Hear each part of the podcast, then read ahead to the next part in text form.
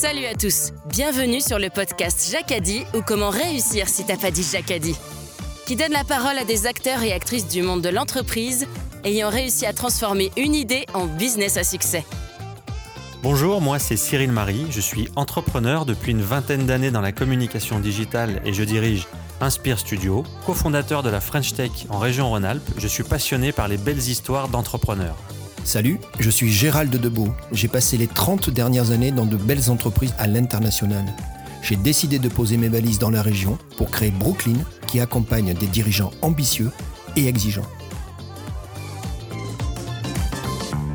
Cyril et Gérald, à travers leur passion pour le monde de l'entreprise, ont créé les podcasts Jacadi pour vous partager des histoires d'aventurières et d'aventuriers inspirants de l'entrepreneuriat.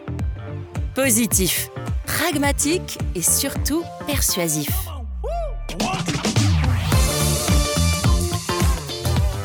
Je pense que voilà, le fait de m'être retrouvée dans une école d'art avec des gens comme moi qui pensaient la même chose, avoir des professionnels qui m'apprennent euh, ben plein de choses autour de l'art, parce que ça allait de la typographie à l'histoire des arts, au dessin proprement euh, analytique, euh, enfin voilà, il y avait plein de choses. Et là, d'un coup, oh, mon Dieu, mais c'est, enfin c'était la, la révélation quoi. Toute l'équipe Jacadi tient à remercier notre partenaire, l'établissement des 13 hommes, un hôtel calme et élégant qui surplombe le lac d'Annecy et qui vous accueille dans le respect des protocoles sanitaires. Bonjour à tous et bienvenue sur un nouvel épisode de Jacadi. Aujourd'hui avec Gérald, on a le plaisir d'accueillir Elodie Maréchal, dessinatrice, qui va nous présenter son parcours. Gérald, à toi le micro. Bonjour Elodie. Bonjour. Elodie, tu es, tu es une fille de la région, tu es née euh, à Ambilly, pas trop loin d'ici. Et puis moi, la première question que je te pose, c'est quel type de petite fille tu étais? Oh, j'étais déjà une petite fille euh, très solitaire et très créative, je pense. Alors c'est exactement les mots que j'ai eus. tu vois, on parle bien de la même personne. Tu, tu jouais seule visiblement, tu étais assez solitaire? Bah c'est vrai. Bah déjà je suis fille unique, donc euh, forcément euh, je je pouvais pas jouer avec mes frères et sœurs vu que j'en avais pas. Et, euh, et en fait je me suis vite euh, vite retranchée en fait dans dans la curiosité de de découvrir plein de choses, de démonter plein de choses, de rassembler plein de choses. Et du coup je pense que c'est à partir de là où a commencé euh, tout le côté créatif. Alors moi j'ai l'impression que presque presque t'as deux personnalités. Et, et, et j'ai l'impression que ça, ça va revenir presque euh, dans ton parcours. Alors il y a l'Élodie dont tu viens de parler. On parle d'une petite fille calme. Tu jouais seule, euh, plutôt réservée dans ton tempérament. Et du coup, on va en parler. Le dessin va, va arriver à un moment naturellement. Puis en même temps, on me dit attends, bricoleuse. Tu parlais de démonter. euh, il y a une certaine époque de ta vie, tu démontes. euh, je crois même c'est des téléphones pour aller voir comment sont faites les cartes. Ouais, Il- c'est mon il- papa était électricien du- euh, et travaillait dans les télécoms, donc ouais, j'avais plein de petits téléphones à démonter et à ressouder. Mais du coup, c'est ça. Puis j'a- j'apprends quelque chose d'incroyable, c'est que tu fais du sport. Oui, Alors, je sais pas ce que veut dire cette expression de nos jours, et elle est faite avec beaucoup de bienveillance de ma part, mais t'étais ce qu'on appelait à l'époque euh, presque un garçon manqué. oui. C'est-à-dire que tu faisais des sports qui étaient des sports de, hein, de combat. Moi, j'entends du judo. Mm. Euh, mais il y a un problème. Le problème, ce que je comprends, c'est que tu aimes faire du sport, mais dès qu'il y a un niveau de compétition, euh, on me dit qu'en fait, visiblement, tu, tu, tu, tu recules, tu arrêtes. C'est ça, c'était Oui, cet c'est vrai, environnement en que tu n'aimais pas? Ouais, bah, j'ai fait ça avec le karaté, du coup, j'ai complètement abandonné euh, dès qu'il y avait de la compétition. Et euh, l'exemple le plus flagrant, c'était avec l'escalade. J'adorais l'escalade, j'en ai fait énormément. Et le jour où on a voulu me passer en compétition, du coup, euh, j'ai pas voulu. En fait, je je- j'ai bloqué. Et on m'avait proposé de dire, ben dans ce cas, tu donneras des cours aux plus petits. Et ça, ça me, déjà, ça me plaisait mieux. Mais dès qu'il fa... ouais, c'était tout le temps la notion de plaisir. Dès qu'il fallait rentrer en compétition, ça me... il y avait plus aucun intérêt pour moi. Alors l'escalade, en plus, euh, je crois qu'il y a un, il y a un incident, non Tu te fais, tu te fais mal en plus à un moment. l'escalade. Tu vas tellement au bout Oh, des choses les, que. tous les, ouais, j'avais un, j'ai, pardon, j'ai, ouais, j'ai, un corps un peu, euh, un peu difficile depuis, euh, depuis toute petite, donc euh, j'étais très casse-cou, comme un bon garçon manqué. Je faisais beaucoup de sport, mais par contre, je me faisais relativement mal, hein, que ce soit le ski qui m'a achevé, que ce soit l'escalade, que ce soit, ouais, je me, même la danse, j'ai fait énormément de danse. Mais je crois que je faisais un, un mois de danse, un mois de béquille, un mois de rééducation, un mois de danse, un mois de béquille, un mois de rééducation. Du coup, j'ai arrêté parce que ça valait plus le coup. le, il y a quelque chose que je, je voudrais. euh, tu parlais tout à l'heure de, de compétition. Tu dis, moi, le plaisir, ça va. Dès que ça devient une contrainte, une compétition, je, je me fane et je, et je recule. Euh, moi, on m'a raconté une histoire hein, grâce euh, aux complices, dont je tairai les noms, même sous la torture, je te le dis d'avance. C'est euh, une compétition de, de judo avec une remise de ceinture, avec un côté très formaté, solennel, où en fait, ben, tu te barres, Ouais, tu te lèves, tu t'en vas. Le problème, c'est que tu, tu plantes ta mère qui est là, qui se retrouve euh, toute seule. Je... Qu'est-ce qui se passe là dans ta tête là? C'est Ben, en fait, euh, franchement, je- j'ai du mal à vous à le raconter parce qu'en fait, euh, je pense que c'est plutôt parce que ma mère me l'a re-raconté, donc effectivement, j'ai ce souvenir-là. Mais je pense que j'ai dû j'ai dû formater deux trois trucs. Donc euh, à ce moment-là, je sais je sais pas trop ce qui se passe. Euh, peut-être une certaine peur ou un certain stress. Je je sais pas. Tout ce que je sais, c'est qu'à un moment donné, euh, zut, je sais pas. C'est plus simple. J'aime bien. Il y a, ouais, je pense qu'il y a certaines situations, je préfère les fuir. c'est plus simple. Oui, mais au moins c'est toi qui décides. Ouais. Mais, ouais. T'as ce côté très manuel, donc tu disais dans l'environnement, ton père qui est déjà un petit peu, euh, j'imagine, bricoleur et dans l'électronique, donc t'aimes bien démonter, remonter, t'as as cette curiosité, tu parlais de curiosité, tu, tu démontes des trucs, tu désosses carrément Bah, en fait, ouais, ma maman était très créative aussi parce qu'elle, elle, euh, déjà toute petite, elle m'a appris euh, euh, tout ce qui était la couture, la broderie, euh, le, enfin voilà, tout ce qui était euh, côté euh, fille, un peu stéréotypé. Et puis mon, mec, mon, mon père qui était plutôt côté mec, du coup électricien et téléphoniste, qui lui m'apprenait à, à souder, dessouder. Enfin, genre je, je l'assistais pour euh, pour les, les circuits électroniques et les trucs comme ça. Et en fait, ouais, j'étais, euh, j'avais un besoin de tout savoir sur tout, que ce soit euh, que ce soit euh, masculin, féminin. euh, C'est vrai que de nos jours ça existe plus trop, mais mais c'est pour ça qu'on disait garçon manqué à l'époque parce que j'avais besoin plus que de jouer au final à la poupée ou quoi que ce soit, j'avais besoin de voir mon environnement et de comprendre comment il fonctionne en fait, vraiment. La question est, est-ce qu'un garçon manqué signifie une fille réussie? Ça fera l'objet d'un sujet, Cyril? On va faire une thèse là-dessus. Ah bah, je pense qu'il va falloir. Alors, finalement, tu grandis dans un environnement où tes parents, de par leur, leur, leur métier, pour ton papa, puis leur savoir-faire, en fait, ils, ils- ils t'ont encouragé, ils t'ont mis dans un environnement, donc le dessin arrive à quel moment de, de, de ton histoire? Ah bah le dessin, il a, il a, il a toujours été là parce que bah, un enfant apprend à dessiner avant d'apprendre à écrire. Donc euh, je pense qu'en fait, euh, il m'a jamais quitté. Et, euh, et puis, euh, bah, par exemple, quand j'allais chez ma grand-mère qui habitait dans une ferme, elle avait une grande cour et ma passion, c'était, elle avait des craies. Elle avait que ça hein, à l'époque. Et euh, ma passion, c'était de dessiner euh, toute la cour à la craie. Enfin voilà, c'était, euh, c'était déjà mes, mes délires quand j'étais, quand j'étais enfant. Et je préférais ça en fait. Voilà, j'aimais bien être toute seule, à dessiner dans mon coin, à dessiner à la craie dans la cour, à bricoler. Et ce qui fait que on, dit les enfants uniques peuvent s'en- s'ennuyer. En fait, moi, ça n'a pas été mon cas parce qu'en fait, j'étais tout le temps occupée à, faire des choses et euh, j'ai jamais connu l'ennui en fait. Voilà, grâce à la créativité. Bon, ça, c'est un bon message pour les, les jeunes générations où, où il y a encore des, des, des filles ou des fils uniques. Tu, tu- ta scolarité se passe comment? Alors, bah, quand j'étais petite, ça allait. Et après, ma scolarité, on va pas se mentir, elle a un peu vrillé euh, à partir de la quatrième. C'est ce que j'ai entendu dire. ouais. Ouais, elle a un peu vrillé à partir de la quatrième. La troisième, bon bah, elle remontait pas forcément. La seconde, bon ben, euh, Dans la c'est la, c'est la dégringolade quoi. Du coup, j'ai retapé une seconde avec brio, mais grand brio. Hein. Et puis, euh, ben, la deuxième seconde n'était vraiment pas mieux. Et en fait, euh, ouais, j'avais un, un décrochage de l'école, un dégoût aussi. Euh, les seules matières qui m'intéressaient, c'était euh, le dessin, les arts plastiques. euh, Je suis très étonné. l'informatique aussi parce que c'est vrai que euh, Et les circuits imprimés aussi. bah l'informatique du coup c'était c'était voilà les sciences aussi c'est vrai que j'aimais bien les sciences mais après tout le reste c'était c'était terrible quoi et en fait je passais mon temps à dessiner sur les tables et enfin voilà c'était ça et un jour ma mère elle m'a dit ouais bon, pff, bon on sent que l'école là pour c'est c'est pas trop toi mais il doit bien y avoir une école de dessin qui doit exister c'était quand même moins répandu que que maintenant hein. et euh, et du coup c'est elle qui m'a euh, trouvé une école à Lyon euh, qui m'a pris rendez-vous et tout ça, et ensuite ben, a commencé le, le, le, cheminement où je suis rentrée dans, dans une école de dessin, et là ça a été la révélation.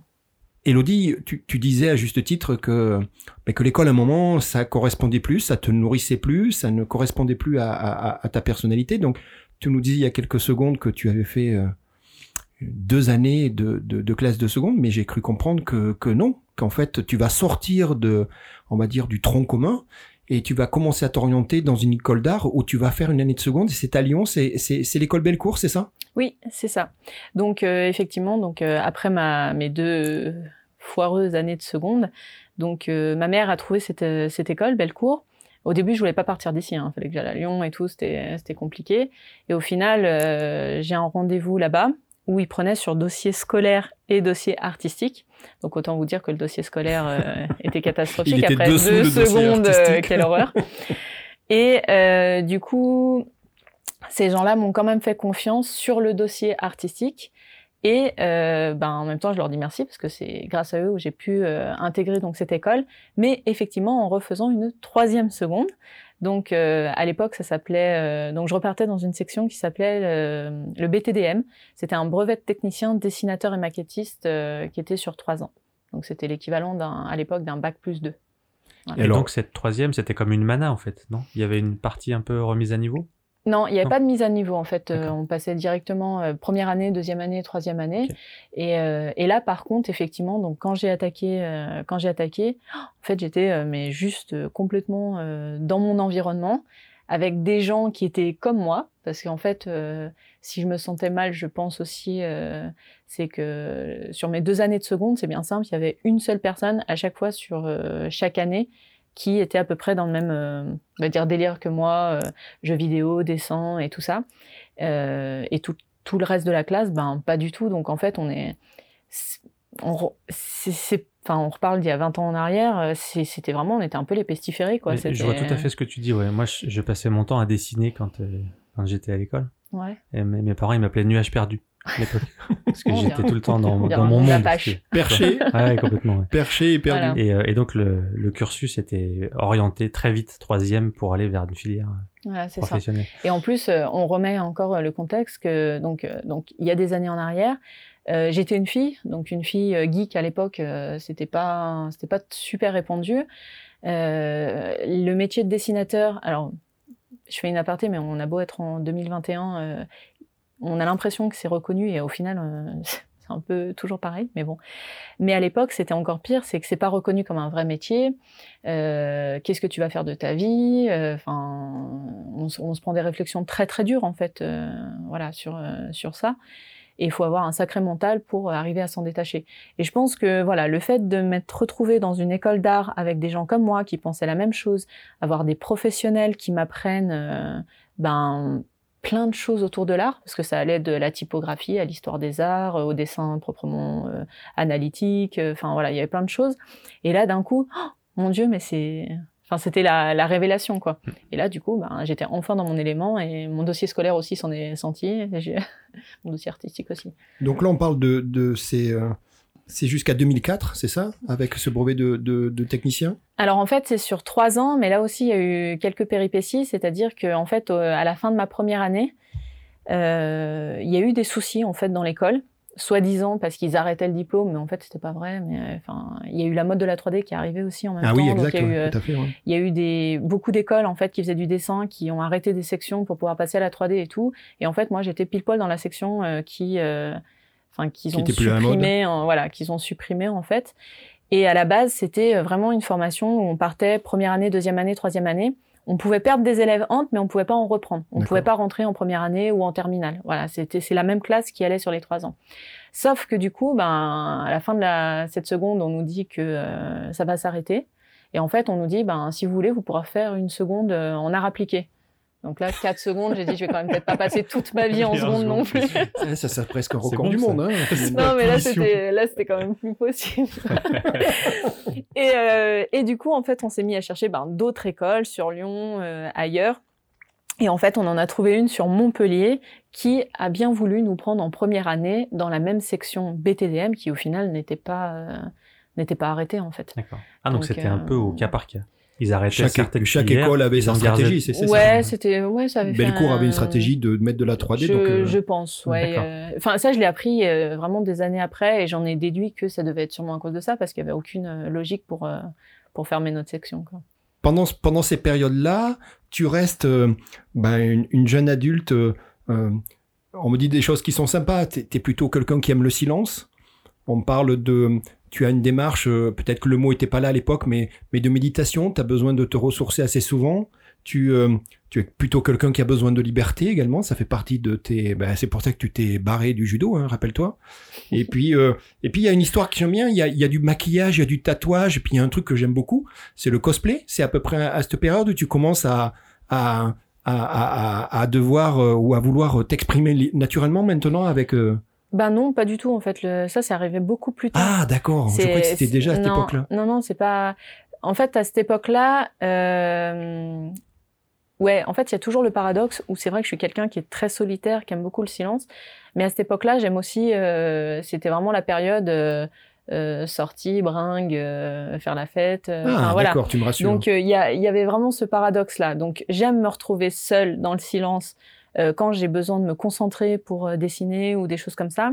Mais par contre, on était toujours euh, en fin d'adolescence où du coup j'ai j'avais quand même un besoin de, de, de, sortir, comme quand j'étais à Lyon où où on faisait des bêtises, on allait graffer ou des choses comme ça. Euh, je, voilà. Je ne le dirai pas. Donc. Euh... Ça restera sous silence. Oh, mais personne non, mais le graphe, euh. le, le, street art était un vrai art. Euh, voilà. Mais, euh, mais voilà, on a, on, a fait des trucs. Et qui, permettent de se construire aussi. Mais après, voilà. Après, j'ai eu. J'ai eu la période Montpellier où du coup on a continué oui, sur le cursus. Voilà, on a continué le cursus. J'ai eu mon diplôme et tout ça machin. Euh, après, je suis partie encore dans une autre école, mais au final, le, le, le cosplay, il est arrivé il y a, il y a trois ans. Hein. Ah, d'accord. Ouais, Bon. non, non, il est arrivé plutôt tardivement. Si on reprend donc le cursus, euh, Montpellier, tu obtiens ton, ton brevet. Et là, je vois qu'il y a une école, c'est quoi? C'est l'atelier de cinéma d'animation, c'est ça? Tu fais deux ans, 2007-2009. Je, je vois API, c'était le nom de l'école? Ah, ouais, à l'époque, euh, elle s'appelait comme ça. Enfin, ça, c'est l'atelier en fait. Elle existe encore. Hein, D'aujourd'hui, c'est une, c'est une école d'animation qui, est, qui fait partie des meilleures écoles euh, aujourd'hui. Mais à l'époque, c'est, on était la première promo en fait. Elle existait Ah ouais. Elle est dans quelle Donc, ville? euh, Et ben moi, quand j'ai commencé, on était à Agnan, à côté de Montpellier, un village à côté. Et maintenant, elle a déménagé. Elle, est, elle fait partie du pôle Magélis à Angoulême. À Angoulême. ouais. Ouais. Donc, donc là, encore une fois, tu bah, es dans ton univers, tu t'aperçois que t'es pas si euh, isolé que ça parce que tu es dans un avec des gens qui sont, tu disais le mot délire, mais dans ton environnement, dans la création. Et puis, euh, et puis ça va t'amener jusqu'à 2009. Et là, en 2009, il y a, y a quelque chose d'important puisqu'en 2009, euh, tu vas te retrouver euh, euh, avec l'atelier du cinéma d'animation et, d'Annecy, hein, ici en Haute-Savoie. Moi, ce qui m'intéresse, c'est savoir un petit peu ce parcours. Tu te retrouves dans une école supérieure où après tu vas affronter et tu vas te mettre en face de la 3D, qui est une nouvelle discipline pour toi et d'ailleurs assez assez assez récente à ce moment-là. Ça se passe comment cette histoire de 3D Comme comment sont les cours? Et ben, c'est vrai que donc après euh, l'obtention, j'ai décidé de me spécialiser dans la 3D parce que c'est vrai que ça, devenait la mode en fait, donc on, ça avait l'air d'être hyper cool à l'époque. Et euh, je fais une première année, sauf que cette année, en fait, elle, euh, est-ce que c'était euh, dû à l'école ou, de- ce qu'on peut appeler peut-être des écoles à rêve ou des choses comme ça, où les cours au final ne correspondaient pas réellement. Et, euh, et au final, euh, ben, ça devient aussi un peu catastrophique. Mais par contre, euh, j'ai deux, je, me souviens surtout de deux, euh, deux, trois profs qui étaient vraiment très bien. Un prof de storyboard chez qui j'ai eu l'occasion de faire des stages et là ils m'ont vraiment appris une, une autre vision du métier en fait qu'on n'avait pas à l'école. Et puis un, un deuxième prof qui s'appelait Thomas de Bitus et en fait qui lui euh, sortait de chez Disney et euh, lui ses cours étaient mais tellement intéressants que du coup au final on a euh, arrêté d'aller dans les autres cours et en fait on le suivait lui dans son planning et pas notre planning de classe mais son planning de prof en fait Carrément. que, ouais tellement qu'on trouvait ça Ça intéressant et on du ça génial. piratage. ouais ouais non mais c'était on est trop rebelle quoi et, euh, et on le suivait partout et vraiment vraiment hyper intéressant et en fait euh, même lui au bout d'un moment il dit mais enfin bah, je pense pour avoir bossé chez, chez Disney dans les studios et tout ça il disait mais c'est pas possible on vous on vous apprend pas euh, problème, ouais. réellement comment ça se passe dans la vraie vie et euh, au final au bout d'un long moment il bah pareil il a décidé il a dit bah je, je vais arrêter d'être prof et en fait je vais monter mon propre ma propre formation donc c'était pas une école à l'époque c'était juste une formation et en fait on a été euh, bah, 16 à le suivre et un peu euh, en fait je pense que si on l'avait pas suivi je sais même pas si on serait encore dans le métier je, je sais pas Ah ouais. c'était peut-être un peu aussi la la dernière chance. La bouée. Et du coup, euh, ouais, c'était un peu bon. Bah, le défi, c'était, euh, euh, j'arriverais à faire de vous des professionnels en un an. Voilà, euh, au- à la place de 3, 4 ans, 5 ans dans des écoles. Et du coup, ben, je pense qu'on a dit bon bah, de toute façon, un an, euh, allez, on te suit quoi. T'avais déjà un- fait 3, 3, 3 secondes. T'étais plus à ça près. Ouais. Donc ça, c'est un sacré jacadi. Non, mais là, je suis en supérieur. Ah donc- oui, compris. C'est- un sacré jacadi, là, ce que tu racontes. Ouais, c'est un là, sacré jacadier, ouais. Et, euh, et en fait, donc, euh, on, on le suit, je le suis au final. Et on se retrouve dans un village à 20-30 euh, 30 minutes euh, de Montpellier, euh, dans une ancienne boucherie, euh, un peu retapée et tout ça, avec euh, nos propres ordis, euh, voilà. Et on se dit, bon, bah, ok, allez. C'est vrai que ça ressemblait pas du tout à ce qu'on pouvait connaître dans une école. Mais là, vous aviez quitté l'école, donc vous étiez plus du tout sur le cursus de l'école. Et là, on n'est plus dans le cursus de Avec pas de diplôme au bout potentiel, c'est juste de l'apprentissage et de la connaissance. Une, ouais, une formation en fait, une, Une formation, formation, euh, plutôt euh, au final de terrain parce que c'est vrai qu'on savait pas trop euh, où on allait. En plus, nous on était jeunes, donc les statuts juridiques et tout ça, on sait pas. On le suivait juste parce qu'en fait on, on aimait ce qu'il racontait, on aimait ses cours, on Et avait envie d'apprendre avec beaucoup de lui. pratique, ouais, ouais. voilà, c'était ça. Et, euh, et voilà, donc euh, lui il a monté à l'époque, c'était sous forme associatif et vraiment. euh, voilà, je trouve que c'est une belle période de, notre vie parce que se retrouver dans une ancienne boucherie avec nos propres ordis, euh, à écouter juste un, au final, un mec, on savait pas trop qui il était, et puis on lui a fait confiance, et puis on lui met sa vie entre nos mains, en fait, et puis on y va, quoi. Et puis au final, bah, on a passé un an, mais c'était, ouais, c'était l'armée du dessin, quoi. C'était, c'était, c'était hallucinant. On était, on vivait en autarcie au final euh, à 16 là-bas. Euh, on habitait tous dans le village, on faisait que ça, en fait. On faisait que, que, qu'apprendre le dessin, dessiner, apprendre l'anime. euh, et 24 sur 24 en fait. Voilà, c'était ça. On avait un an pour euh, tout créer, tout prouver, tout apprendre quoi. Et, donc- alors, la fin d'année arrive, et là, vous êtes plein de Et la fin d'année arrive, donc de on, bagages. Ben on est on est épuisé, on est euh, mentalement, physiquement parce que c'est vrai que c'est assez dur. Et au final, je pense qu'on est assez fou parce qu'en fait on veut pas partir. On veut D'accord. pas partir et on lui dit mais non en fait on se sent pas encore prêt, on veut encore apprendre. Et au final on est à- on reste une deuxième année. Donc lui après il a monté, il a réembauché pour avoir une espèce de première année. Mhm. Donc euh, nous on était la première promo, il y a une deuxième promo et en fait euh, bah après lui il a continué comme ça. Bon au bout de la deuxième euh, la deuxième année on s'est quand même dit euh, bon faut qu'on aille bosser quand même Dans la vraie un vie, peu hein. ouais. C'est un moment on va pas rester à l'école tout le temps. Donc on est quand même parti au bout de la deuxième année et lui après a continué euh, a continué les, les, les promos qui sont enchaînés et puis voilà puis maintenant euh, c'est une des meilleures écoles euh, en animation euh, de France. Elodie, tu, tu arrives au terme donc de cette expérience avec, avec Thomas, qui est, qui est- qui est le mentor de, de cette équipe, où, où tu disais beaucoup d'apprentissage, mais aussi un rythme assez épuisant. hein. Mhm. Et, puis, et puis tu vas revenir sur la région.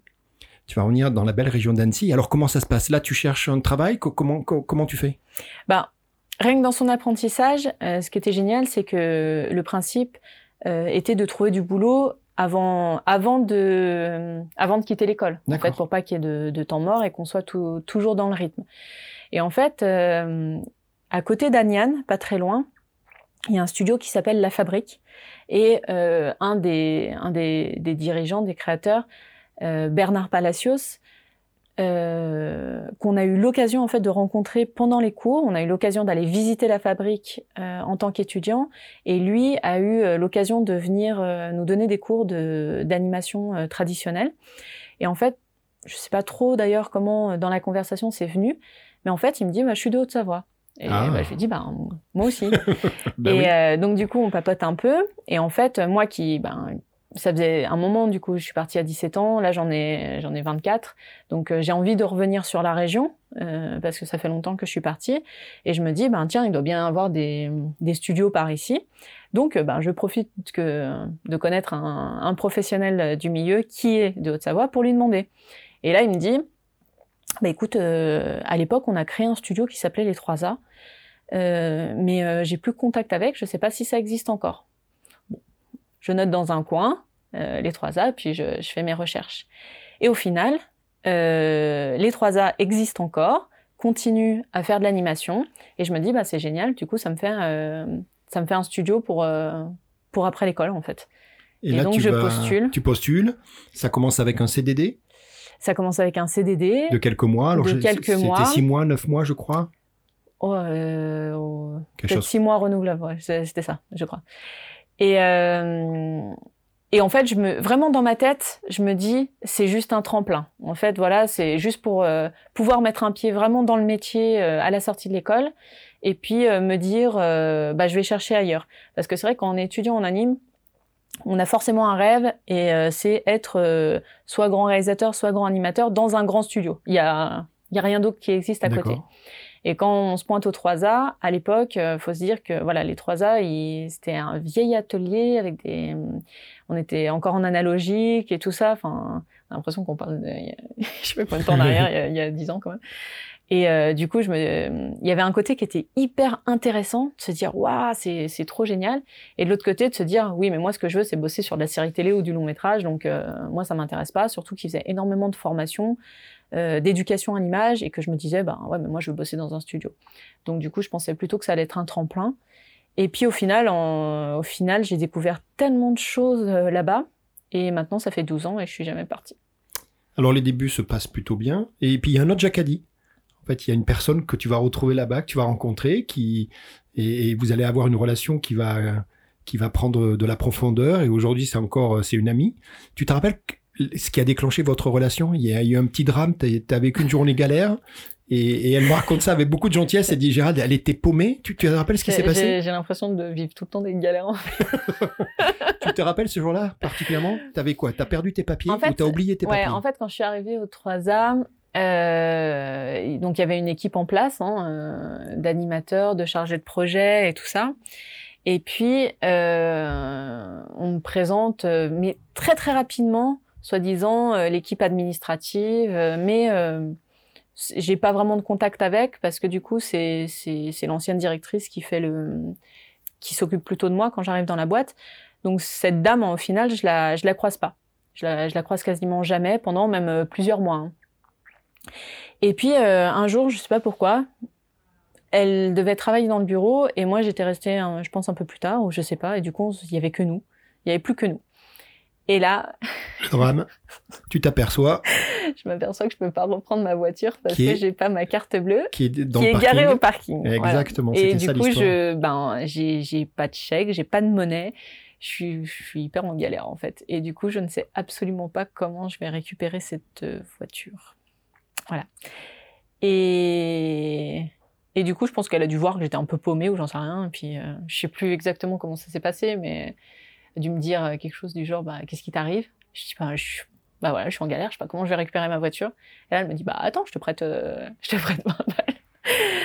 Et, et bah, ça m'a fait halluciner qu'en fait, quelqu'un puisse, euh, puisse me prêter 20 balles pour m'aider juste pour sortir la voiture. Quoi. Du coup, j'étais trop mal. Donc on parle de Nadia?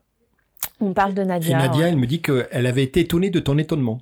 C'est-à-dire que pour Bah ouais, elle, parce qu'en les fait, 20 pour elle, ça lui paraissait tellement oui, euh, bien sûr, naturel. bah, je, te, je te dépanne un truc. Exactement. Et en fait, euh, et en fait, moi, c'était, ouais, c'est un geste anodin, mais qui, me- qui me paraissait tellement hallucinant. En fait, j'ai, je sais pas. Je me dis que les gens, ils s'aidaient, ils s'aidaient pas trop, ou je sais pas, ça, me- ça me mettait mal à l'aise déjà, ou je sais pas. Nadia, quand je lui parle de cette période, elle me dit un autre truc super sympa. Elle me dit Ah si, il y avait quelque chose de particulier au début. C'était ton dress code. Elle dit Ah oui. Elle me dit Elle était, elle était chamarrée. Hein, elle était, elle était un peu dans son monde. C'était ça? C'était quoi? C'était le. Ah non, mais c'est horrible. Oh, bah, elle le dit avec beaucoup de gentillesse, mais Euh, t'avais une personnalité vestimentaire. On va dire ça comme ouais, ça. ben ouais, ouais, j'étais, ouais, j'avais des dreads, j'étais très colorée. j'étais, ouais, ouais, ouais, c'était, j'avais des pantalons larges, j'étais. Je me souviens d'une d'une enseignante une fois qui, j'étais arrivée à carreaux noir et blanc, un truc comme ça, avec un, un chapeau melon et tout ça. Et euh, elle m'avait dit euh, ah dis donc euh, vous ressemblez vachement au personnage que vous pouvez dessiner hein c'est tout tout le monde s'habille comme ça dans l'animation j'ai dit oh non Et c'est un moyen de s'exprimer, hein, la tenue vestimentaire. ouais c'est vrai que j'étais vachement plus extravagante on va dire je me suis un peu calmée Assez rapidement, Nadia dit de, dit de toi, hein, dit Gérald, assez rapidement, malgré ta pudeur, puisque finalement, elle, c'est elle qui va découvrir tes talents. C'est pas toi qui va les mettre en avant. Et encore aujourd'hui, elle me dit, je suis pas sûr que je connaisse tout ce qu'elle sait faire. Mais elle me vrai dit, j'arrive assez- encore à l'étonner de temps en temps Ouais, ça mais c'est, mais c'est bien. Donc elle dit, assez rapidement, elle s'aperçoit que tu es une personne polyvalente Et elle dit, ben, dans ces métiers, c'était pas trop le cas. On est Mm. plutôt des spécialistes. Euh, euh, dans l'animation, et il y a un truc qui- lui plaît dès le départ, c'est t'as une approche pédagogique réelle, et t'as ce réel goût du partage. Et ça, ça va être aussi un fil rouge de toute- toute cette partie-là, parce que tu le disais, tu vas intervenir, tu vas bouger, hein, toi tu bouges, elle, elle dit moi je suis au bureau, mais, mais toi tu bouges, Mm. et tu vas euh, rencontrer, euh, mais c'est quoi, c'est des classes, euh, c'est dans, dans, dans le cadre de, de, de, de collège, c'est ça? Euh, ouais, ben au 3A, en fait, on a vraiment un panel euh, éducatif euh, assez large, en fait. Donc, euh, effectivement, le, but premier, c'est de, de faire découvrir le cinéma d'animation à ceux qui ne le connaissent pas forcément. Donc, on a vraiment un côté professionnel et un côté où on va essayer d'amener le cinéma d'animation aux amateurs. Donc, on a soit vraiment de la découverte, soit on va les accompagner. Et d'un côté, euh, je me découvre moi, parce qu'au final, euh, Bien sûr. euh, apprendre aux autres, c'était pas quelque chose que je, je connaissais réellement. Et puis, je- au final, j'y avais pas vraiment pensé de- d'en faire mon métier. Et puis, en fait, j'y trouve un, vraiment un réel plaisir de partager ma passion, de l'apprendre. Et en fait, effectivement, on va avoir un panel de gens qui va, qui va de, de, de 7 à 77 ans, même plus large en fait. Et en fait, j'ai un vrai retour avec euh, des, des jeunes talents. En fait, je me rends compte qu'on n'est pas obligé d'avoir euh, d'être en école supérieure pour euh, dessiner ou s'intéresser. Qu'il y a des jeunes qui ont envie de faire ça. Et puis d'un côté, je m'y retrouve aussi parce que j'avais l'impression d'être un peu cette jeune un peu paumée moi aussi Mhm. quand j'étais à l'é- à l'école et d'avoir personne qui, qui m'a qui a pu me montrer ce que c'était ou m'accompagner déjà plus jeune. J'ai dû y découvrir euh, qu'à l'âge de 17 ans, quoi. Et là, du coup, euh, bah ouais, je découvre, euh, je découvre des jeunes, mais je découvre aussi des adultes, hein, pas que. Et voilà, et la passion de, transmettre, je trouve que moi, je leur apprends beaucoup, et je trouve qu'eux m'apprennent aussi. Même au jour d'aujourd'hui où je continue encore, je, voilà, c'est. Dans ton environnement, il y a un moment, il y a un jeune stagiaire qui va, qui va venir. Je crois qu'au départ, c'est même un stage d'une semaine. C'est Vivien Ouais. qui, euh, pareil, il y a une histoire avec lui. Et Vivien, il dit, euh, et tu vois, on en revient encore. Je suis désolé à cette histoire de personnalité. Tu sais, il dit, ben, d'un côté, il y a un côté hyper professionnel, vraiment. Tu es quelqu'un de très professionnel, structuré et compagnie. Puis de l'autre côté, il me dit une hypersensibilité incroyable. Et il racontait que malheureusement, et, et je sais que tu as pas mal d'exemples, que parfois ben, tu te retrouves dans des situations où, où tu as des, là en l'occurrence c'est des jeunes qui sont moins captifs, qui sont qui sont qui ont pas envie d'être là, hein, on va se dire ça. Et là, toi, tu te découvres aussi et tu arrives à faire preuve soit de fermeté quand il faut ben, re- resserrer les boulons, mais parfois tu arrives à tourner des situations hein, en arrivant à faire sortir l'émotion et compagnie. Il, y a, il me racontait des histoires, il me dit il y a eu des moments où waouh, j'étais même impressionné que, que toi, tu arrives à t'imposer. C'est toi, rappelle-toi, on parle de la petite fille tout à l'heure euh, qui était dans son coin, Ouais. un peu timide et tout. Il y, a des moments difficiles, mais c'est toujours le cœur qui parle à la fin et tu arrives à, à, garder ça à l'attention de, de, ces jeunes qui, qui parfois ne sont peut-être pas là au bon endroit, c'est ça? J'essaye. J'essaye parce qu'en fait, euh, en fait, le cinéma d'animation rassemble énormément euh, euh, de disciplines différentes. Que ce soit bah, quand on fait un court métrage, on a, on a euh, le scénario avec le français. Ensuite, on va créer les personnages. On va avoir, euh, on va avoir le graphisme, le dessin, la couleur, euh, des matières. Après, on a le tournage. On a vraiment le côté technique. Ensuite, on va même avoir le son à la fin. Et en fait, selon où on arrive, selon les publics, ben, un jeune n'est pas forcément intéressé par, par tout. Euh, peut-être que bah, le français il aime pas donc euh, il va pas aimer faire le scénario. Ou euh, ou même on s'en est retrouvé avec des, jeunes qui aimaient euh, qui voulaient pas faire le projet d'ailleurs. Et en fait qui restaient dans un coin juste à rapper. Voilà ils rappaient dans un coin et non ils voulaient absolument pas toucher un crayon ils voulaient pas faire de dessin ils voulaient pas faire de tournage rien du tout. Et au final c'est vrai que j'aime bien essayer d'arriver à le motiver sur quelque chose à motiver en me disant euh, C'est un mais peu si comme un défi en T'es fait. capable de faire quelque chose en Quelle fait, sa, toi aussi. sa contribution Voilà. dans le projet? Et je, je me souviens, ils étaient un peu plus grands, c'était des lycéens, où effectivement, c'est, je, me, je prends cet exemple-là parce que je me souviens de deux jeunes qui, qui, qui voulaient rien faire, qui étaient dans un coin, à part euh, mettre leurs écouteurs et c'est tout. Et, euh, et c'est vrai que, bah, avec Nadia, à un moment donné, tu, on va les voir, et puis c'est, euh, bah écoute, euh, si tu veux pas faire, bah, bah écris une chanson, puis ça fera la, la bande son du film. Exact, en fait. bravo. Et là, bam, et ça repart. Et là, on voit des jeunes euh, hyper motivés qui sont prêts à, à travailler sur un projet et tout. Et le but, ben voilà, c'est d'arriver. J'aime bien arriver à trouver euh, la capacité de chacun Ouais. pour arriver à faire quelque chose de concret à la fin. Ça, j'aime bien. tout ce qui est défi, euh, peu importe. euh, Et sur un exemple comme celui-ci, c'est des cycles de combien de temps? Combien de temps tu as ces jeunes pour le projet? Alors, aux trois ans, en général, le maximum, c'est une semaine. D'accord, C'est le plus gros atelier qu'on a, c'est la réalisation de film, du coup, qui va être sur une semaine. d'accord. Elodie, tu fais partie des gens où tu te nourris d'un univers. Tu parlais de gaming, il y a et voilà, c'est tout ce qui se mélange et à la fin ça donne ta personnalité. Il y a des choses que tu gardes, il y a des choses que tu laisses. Dans ton univers, il y a, il y a- il y a une personne en particulier qui, euh, pour toi, euh, t'a donné une direction. On va parler de Hayao Miyazaki, euh, japonais. Et euh, il est né euh, ben, juste à la fin de la guerre, dans les années 40. C'est un dessinateur-réalisateur qui est pas très connu au début finalement, mais qui petit à petit va, va s'imposer. Bien sûr, dans le film d'animation japonais, il est le cofondateur du studio euh, euh, Ghibli, qui est encore aujourd'hui une référence mondiale. Et puis, il va sortir notamment euh, ses Princesses Mononoke. On est en 1999. C'est ça qui un peu va le va- va le mettre sur la scène. Ça, c'est des les films, on les a tous en tête, mais c'est euh, euh, Chihiro, euh, euh, To- Totoro et des choses comme ça. C'est la première fois, j'ai l'impression qu'il y avait un- une alternative à Disney. Et ouais, avec deux cultures différentes, hein, on vient de l'américain Disney et puis là la, partie japonaise. Tu t'es nourri de ça, ça fait partie de ton univers encore aujourd'hui? Ouais, bah, je, pense que comme, comme tous les jeunes à l'époque, effectivement, on a grandi avec Disney, ça c'est sûr. Donc j'en ai énormément mangé et c'est vrai que ça me passionnait. Et, euh, et en fait, j'ai un côté où je suis, j'ad- j'adore euh, tout ce qui est magique et tout ça. Enfin voilà, moi les, les les, les petits esprits de la forêt ou les choses comme ça, moi j'adore ces univers-là. Et c'est vrai que Miyazaki arrive euh, à un moment donné avec des films qui ressemblent pas du tout à ce qu'on a nous en fait Tout à fait, ouais. Euh, et vraiment ce- cet univers ouais magique en fait et là du coup d'un coup ça redonne un, un deuxième souffle en fait et hum, Mais surtout qu'à Annecy, on a le festival d'animation, Oui. qui est mondialement connu. bah, c'est le en un- fait c'est le plus grand festival au monde C'est ça qui est incroyable. Ouais. Donc ça te fait aussi un, un terrain de, de découverte euh, constant, en fait. Ouais, mais bizarrement, en fait, j'ai découvert que quand je suis rentrée aux Trois Arts, en fait, euh, non, quand j'ai appris l'existence du festival quand j'étais à l'atelier. Donc j'étais, j'avais déjà euh, 20, 22, 23 ans en fait. Et ce qui est bizarre, c'est qu'effectivement, je suis de Haute-Savoie et j'étais passionnée par ce domaine-là.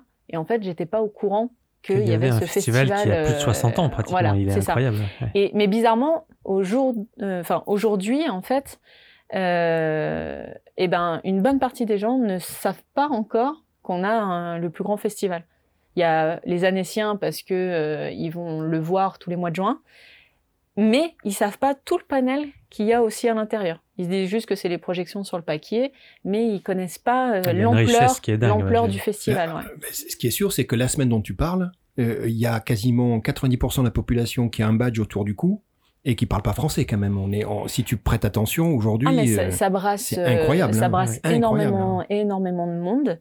Euh, et en fait, on a, euh, il y a, il y a le festival, donc euh, on appelle le FIFA, le Festival Oui, international, et à côté on a le MIFA, qui est le marché international du film.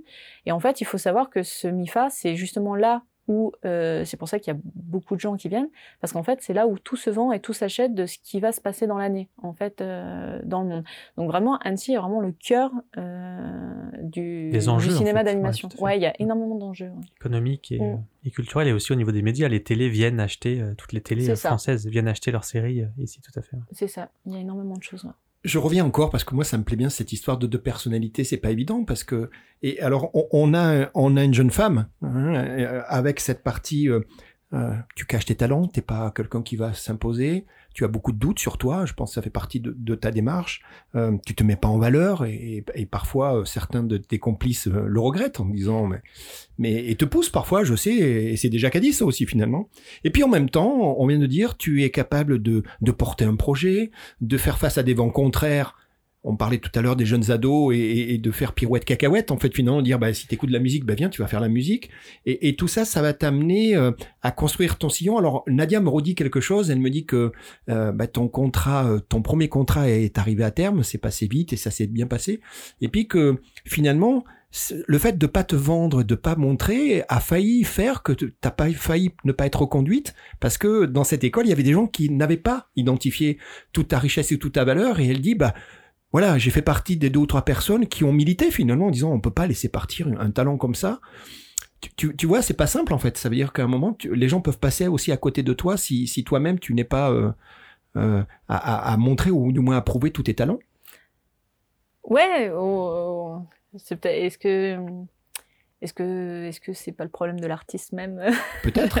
Mais tu as eu la chance d'avoir euh, des bonnes étoiles, une Nadia et des gens bienveillants autour de toi. C'est exactement ce que j'allais dire, c'est-à-dire que effectivement, j'ai je commence à prendre confiance en moi il y a depuis euh, depuis 2 3 ans hein, où euh, ça y est, je commence à monter des enfin des projets pour moi.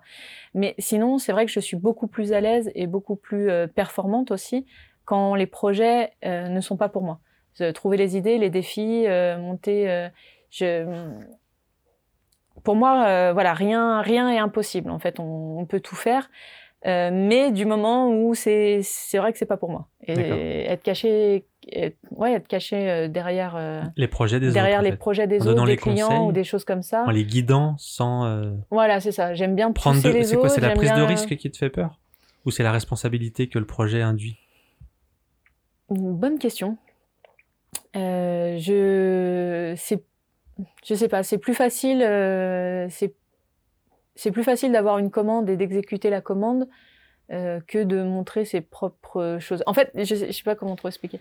Euh, ne serait-ce que quand, quand je donne des cours de dessin, je vais être capable de voir dans un dessin ce qui est mauvais ou ce qui va pas et je vais être capable de le corriger et de pousser la personne à le faire. Mais par contre, je suis incapable de l'appliquer pour moi, quoi. Enfin, j'ai l'impression que mon dessin, euh, je vois que c'est mauvais, mais je vais pas réussir à hmm. le pousser ou à le corriger. Donc c'est plus facile, pour moi, c'est plus facile de d'aider les autres et de le faire pour les autres. Euh, et c'est beaucoup plus compliqué pour moi. Et puis après, quand c'est pas un projet personnel, c'est beaucoup plus simple de s'impliquer aussi. Alors c'est le cas en général. Hein. le plus dur à vendre, c'est soi-même. C'est ça. Mais mais alors le mais n'est pas utile tu vas étendre cette, ce talent. Moi, c'est ce que j'apprends, c'est-à-dire que tu vas, tu vas, tu vas développer des talents, tu vas euh, prendre confiance en toi et, tu en parlais. Puis il y a des éléments, des événements dans ta vie qui vont déclencher. Moi, j'en ai un ou deux. Euh, par exemple, Nadia, qui te connaît à ce moment-là, elle est assez proche de toi, découvre par hasard tes, tes, tes, tes, capacités et tes qualités de, de croqueur, de dessinatrice. Et tu sais comment ça se passe? C'est qu'un jour, elle te passe une photo de sa grand-mère tu te rappelles cette histoire et qu'elle te, elle est gênée, je sais pas comment ça se passe et que finalement tu vas faire, euh, tu vas faire un en dessin? Fait, en fait, c'est, c'est, ça commence pas par elle, ça commence parce que j'ai une commande ah, euh, d'une autre personne, je crois, en peinture à l'huile. Et effectivement, bah, quand, on, quand on travaille euh, la journée, on anime et tout ça, bah, on... c'est vrai que moi je, je fais pas forcément euh, de peinture à côté ou quoi que ce soit. Et un jour, j'ai une commande, je, je crois. Hein, si mes souvenirs sont bons. J'ai une commande de peinture et tout, et je dis à Nadia, bah regarde, euh, j'ai fait ça. Elle me dit, mais tu, maintenant tu sais faire ça, c'est incroyable quoi. Et euh, j'ai dit, bah ouais, enfin, c'est vrai que pour moi ça me paraît logique en fait, oui, mais parce que personne voilà, le savait, mais personne, personne ne le sait parce que, Exactement. ouais, mais parce qu'en fait le, j'ai d'un côté, j'ai pas le temps, ce que j'aime pas réellement parce que quand on veut prendre le temps, on l'a forcément. Mais euh, d'un côté, j'ai, je, je, prends, alors je, je, change, je prends pas le temps de, de faire des œuvres pour moi. Et puis, euh, et puis, je fais passer les autres, euh, les autres projets en priorité, on va dire. Et là, c'est parce que j'ai une commande que du coup, je l'exécute. Je la montre à Nadia et Nadia me dit mais attends mais tu sais peindre et pourtant ça faisait plusieurs années qu'on se connaissait hein. et elle me dit mais tu, tu sais faire ça? Elle me dit ouais et là elle me dit mais je peux te passer commande moi aussi? Et bah, je lui dis, bah, ah, pas de C'est ça l'histoire de. Et du coup, euh, voilà, elle me donne, euh, elle me donne euh, sa, sa grand-mère. Et, grand voilà, et, je, et, je redessine, et je et repeins le truc. Et elle me dit une émotion incroyable. Incroyable. Elle me dit, Gérald, c'est même pas disciple. Nadia, qui vient du métier, qui a, hein, on est d'accord, hein, c'est, elle me dit, Gérald, de, la, de cul. Alors que vous êtes amis depuis longtemps et qu'elle sait pas. Mais elle sait pas. Et ce qui est marrant, c'est que tu, tu maîtrisais la technique, donc tu n'avais pas besoin de te le prouver en le montrant aux autres, puisque tu la maîtrisais quelque part intérieurement, tu connaissais la technique pour le faire, et en même temps, c'est que le déclic arrive sur une, une commande qui est commande bah, client. En ouais, mais encore une fois, euh, je crois que niveau technique, j'en ai énormément dans plusieurs euh, domaines. mais en fait, je les exécute pas pour moi. Il faut qu'on me passe Hmm. commande. euh, que- et je- suis capable de l'exécuter comprends. dans Ce que je n'importe voulais quel dire, c'est que domaine. tu as des gens qui, sont, qui ont besoin de se prouver en montrant aux autres ce qu'ils sont capables de faire, et ce qui n'est pas du tout le cas chez toi. Ce qui fait qu'il y a plein de gens qui n'ont pas découvert euh, ton potentiel tout de suite, en fait, euh, au départ. Et c'est l'exemple euh, avec le portrait. Là. Après, très- ça, c'est un, un autre débat. C'est quel est l'intérêt de montrer son potentiel? Bah, pour vendre. Parce que Pour vendre après, ou pour en faire un métier, pour euh, commercialiser. Ouais, mais en fait, vu que j'ai, en fait, il y a eu ça aussi, c'est que j'étais, euh, j'étais salariée dans une boîte, en fait. Donc, euh, du coup, j'ai pas, hum, Oui, c'était un à mon métier, tout à fait, je comprends. mais c'est vrai qu'au final, je, je, je, ouais, je prenais pas le temps de, de faire autre chose pour moi à côté, en fait. Et le déclic, le déclic a été il y a, euh, ça fait quoi, quatre ans, je crois, où à un moment donné, euh, bah encore grâce à Nadia hein, et tout, ma mère Nadia et, et les gens qui sont près de moi et qui me poussent, euh, qui m'ont dit mais pourquoi tu fais pas une expo? Et euh, avec, parce que c'est vrai que en fait je dessine beaucoup, j'accumule beaucoup de choses, mais en fait euh, je, je montre pas grand chose quoi. Et, euh, et en fait c'est eux qui m'ont, voilà, ils ont appelé le café des arts, ils m'ont dit bon bah t'as un. En fait voilà, il faut, faut toujours me pousser, il faut prendre le truc et après et après je suis à fond dedans et Alors, c'est une, c'est une très bonne transition. C'est exactement le point que j'allais aborder maintenant. Bon, d'abord, il faut, il faut rappeler que tu, tu voyages aussi, hein, ça fait partie, avec Nadia Grâce également. ouais. Et ouais, et puis tu rencontres des gens et compagnie. Et puis, comme tu le dis, c'est plus fort que toi. Et pour les gens qui te voient pas, euh, je confirme parce qu'il y a le, il y a le papier et le stylo à côté. Tu dessines pendant les voyages. Et tu dessines souvent, d'ailleurs, plutôt les- le côté anecdotique, la petite, euh, le truc qui se passe mal et compagnie. Et, et ça, Nadia, ça rencontre assez rapidement. Et effectivement, c'est ce que tu viens d'expliquer. À un moment, il y a des gens qui te disent, mais attends, je comprends pas. Tu as, tu as la matière. Et alors là, bien évidemment, tu nous fais la Elodie, mais non, j'y arriverai pas et c'est pas pour moi et compagnie. Et puis les gens sont perspicaces, euh, pragmatiques, ils sont jacadistes finalement, Et Cyril, persuasif, à un moment et persuasifs. et donc, euh, on va revenir à cette histoire d'Annecy dont tu parlais, euh, Cyril. Et, et moi, je crois que, alors, d'après ce que j'ai compris, c'était, c'était il y a deux, trois ans où en fait, tu vas te retrouver à exposer. Oh, une fille comme toi exposer, t'as dû, euh, voilà. Et, et, et dans le cadre du Festival international d'Annecy, alors ça se passe comment? Bah, c'était beaucoup de stress.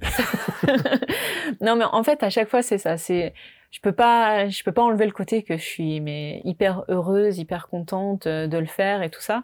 Et de l'autre côté, ben ouais, je suis hyper angoissée. euh, et, et cette exposition, euh, en fait, c'est à chaque fois pareil. Je me dis, bah c'est bien, je fais une expo, et à chaque fois, j'ai l'impression de pas avoir de contenu ou que ce soit pas assez bien ou voilà, c'est ça, c'est ça, c'est sûr. Mais en même temps, c'est vrai que j'ai beaucoup de choses et que je peux facilement faire une exposition. Donc euh, Nadia me pousse. Euh, au final, en plus, ouais, ça tombe pendant le festival. Donc là, tu dis, oh là là, il va y avoir du monde. Il va y avoir du il y a un monde public. euh, Mais- Nadia qui me dit, non, mais on va faire le vernissage pendant le festival. Non, mais Mince, attends, mais on va appeler les Toi qui voulais le faire en catimini. c'est Juste- ça. Et en Mince. fait, et en fait, ça prend une, une proportion Bien en sûr. fait, euh, voilà, qui, qui en même temps, bah voilà, je suis trop contente et de l'autre côté m'angoisse euh, énormément. Mais je le fais à fond et puis et puis je fais plein de choses parce que je, je peux pas, j'arrive pas à faire euh, simple en fait. Il faut toujours que je fasse euh, tout compliqué.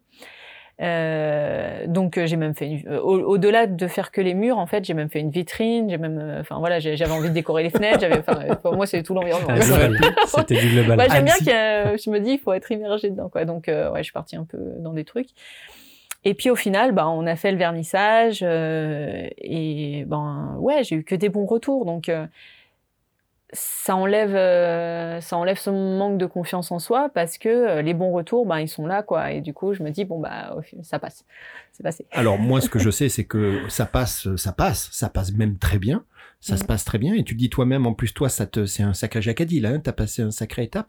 Tu veux bien me parler aussi d'un projet où, où, où, pareil, t'as pas mal bossé? Ça s'appelait In October, c'est ça? C'était un dessin un jour? Ah, Linktober, ouais. En fait, euh, alors c'est c'est un, un défi euh, sur Internet D'accord. qui se passe dans le monde entier et qui est, euh, il y a, il y a rien à gagner en fait. C'est juste un défi Ah personnel. bah là, ça te va bien, toi, alors parfait. est, ouais, voilà, Il n'y a ça. pas de compète, c'est à la parfait. base, c'est parti juste d'un dessinateur qui s'était euh, Jack Parker, qui s'était euh, dit je vais me faire un défi à moi-même, je vais me faire une liste de mots et sur un mois, le mois d'octobre, eh ben je vais essayer de tenir cette liste de mots et de faire un dessin euh, Par jour. Et en fait, ce, ce mouvement a pris énormément d'ampleur. Et il y en a plein qui ont dit ah bah tiens, bah, je vais prendre ta liste et je vais essayer de faire le défi aussi. Parfait, génial. Et c'est en fait et ça a pris, ça a pris, ça a pris. En fait, maintenant c'est mondial. C'est chez il y a énormément de dessinateurs pros comme des amateurs, comme euh, des Qui jeunes, comme euh, des mouvement, adultes ouais. qui sont rentrés. Et c'est devenu mais un mouvement mais euh, mais juste hallucinant. Et ça se passe donc tous les mois d'octobre. Il y a une liste, maintenant il y a la liste, on va dire, officielle, du Ouais. coup. Et maintenant il y a plein de listes parce qu'il y a plein de dessinateurs qui se disent, ben moi je vais faire ma propre liste. Et en fait, c'est juste un défi personnel de, de savoir est-ce qu'on est capable de faire une illustration par jour et de tenir 30 jours? Ce qui, ce qui est quand même assez, enfin, peut-être qu'on s'en rend pas compte quand on n'est pas dessinateur, mais c'est quand même un, sacré challenge. Mm. Et, euh, et en fait, ouais, il y a, il y a quelques années en arrière, je me suis dit, tiens, je vais commencer. Puis en fait, j'ai commencé mais à faire des, des espèces de, de gribouillis dans un coin en me disant, bon, bah, je l'ai déjà fait, quoi. Puis en fait, d'année en année, je me suis dit, non, mais je vais essayer. Alors au début, j'avais pas tenu les 30 jours. Après, euh, je crois que j'avais Bah oui. tenu les 30 jours, mais les dessins étaient C'était des bonhommes bâtons pour aller plus vite. un peu ça, ouais. un petit peu plus poussé, mais c'était pas loin, hein, quoi. Sacré marathon. Voilà, c'était c'était très simple. Puis après l'année suivante, j'ai dit non, mais je vais quand même essayer de faire des vraies illustrations. Puis en fait, d'année en année, comme ça, j'ai vraiment poussé le truc euh, jusqu'à un peu trop pousser, parce qu'après j'avais fait même du 30 par 30 euh, tout euh, à l'encre. Et enfin, je passais 4 heures à faire un- une illustration à côté du boulot. Enfin, c'était terrible. Du coup, je suis redescendue à un format un peu plus petit après. Et, euh, et effectivement, bah, rien que ça, ça m'a aussi donné confiance en moi parce qu'en fait, j'ai remarqué que j'étais capable de le faire. J'étais capable de faire mon- ma journée de boulot et d'arriver à taper encore euh, 3-4 heures d'illustration euh, à l'encre euh, le soir et de tenir sur, euh, Sur la longueur. Sur la longueur, ouais. Et donc, du coup, ça m'a ça, ça permis d'avoir du contenu pour l'exposition aussi. Elodie, l'exposition est un format, tu nous l'as expliqué, que tu as découvert, d'ailleurs ici dans, dans le cadre d'Annecy, mais, mais, mais finalement tu as commencé à prendre goût.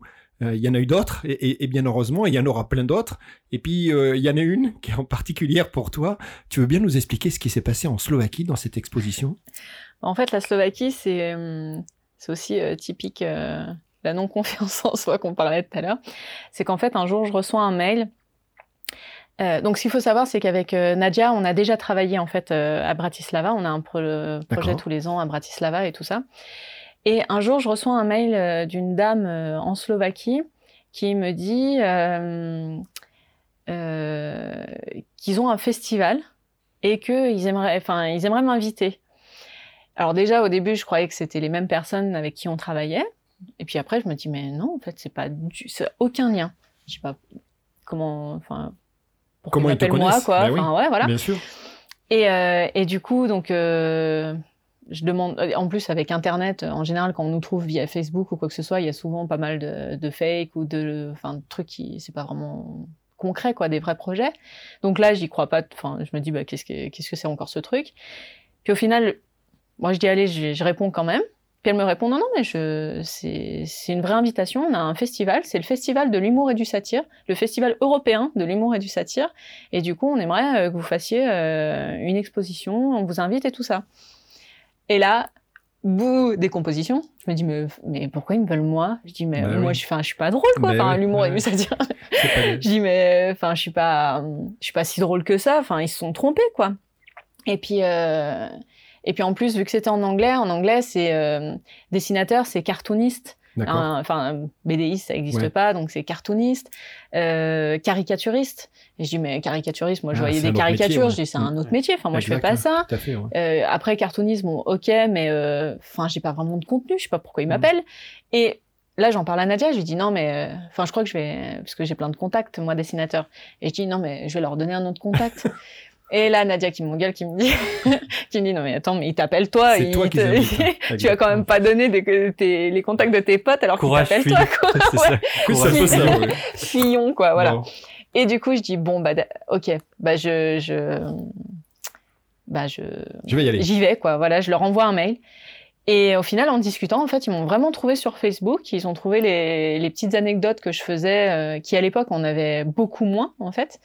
Et ils m'ont dit, non, non, mais on vous invite. Et du coup, bah, au final, me voilà à dire euh, OK et à faire euh, donc une expo en Slovaquie, donc euh, au Festival européen de l'humour et du satire, et à faire un euh, comment on appelle ça? Un défi d'improvisation en fait euh, Ah devant très euh, bien. 200 personnes. donc moi, il a confiance en moi. mais c'était terrible à ce moment-là. Et en même temps, c'était euh, voilà une super expérience. Et en fait, ça, au final, il y a, il y a deux ans, et, et, elle a vraiment contribué aussi à me dire, mais en fait, t'es cap es capable de faire des trucs, en fait. C'est horrible, hein, mais ce voilà. Qui est fou, ce qui est fou, c'est que ce qui est fou, c'est que tu doutes encore. Je doute encore. Alors que là, on vient de passer euh, quelques années de ta vie et que pour l'instant, euh, tout va bien. À chaque fois, c'est ce qui se passe, non? Ouais, mais, que toi, tu ouais, mais en même temps, je, dès que je fais un truc, si c'est pour moi, je doute. Mais voilà, ça fait quand même, avec ces événements-là, ça fait, euh, voilà, ça fait deux, deux, trois ans, enfin quatre ans, on va dire maintenant, où oui, ça y est. Ça y je, est. Je, bah, je fais des trucs pour moi. Donc si je fais des trucs pour moi, c'est que je prends confiance en moi. Voilà. Ça veut aussi dire peut-être que tu as identifié qu'il y avait un public intéressé aussi par le, par le, le, travail que tu réalises. Ce qui nous amène à ton, à ton second projet qui a démarré avec le confinement, je crois. Oui, c'est ça, ouais.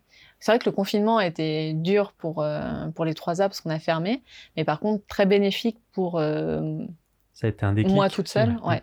Parce que du coup, en fait, euh, ben, n'ayant plus de travail à côté, et eh ben, ça me permettait de me concentrer réellement sur, euh, sur mon travail à moi, en fait. Et c'est vrai que j'étais à fond dans les petites anecdotes et tout ça, puis ça faisait un peu rire les gens. Euh... Là, tu avais toujours, euh, tu, tu, alimentais toujours Facebook tout le temps. Ouais, en fait, c'est des, ouais, c'est des petites anecdotes que, que je poste. En fait, moi, pour me détendre le soir ou, ou le week-end, et puis en fait, euh, je le poste. Et c'est vrai que même si je me dis, avec cette histoire de non-confiance ou quoi que ce soit, en fait, maintenant, je crois qu'en vieillissant aussi, euh, je me fous un peu de plus en plus du regard des, des autres ou du jugement des autres.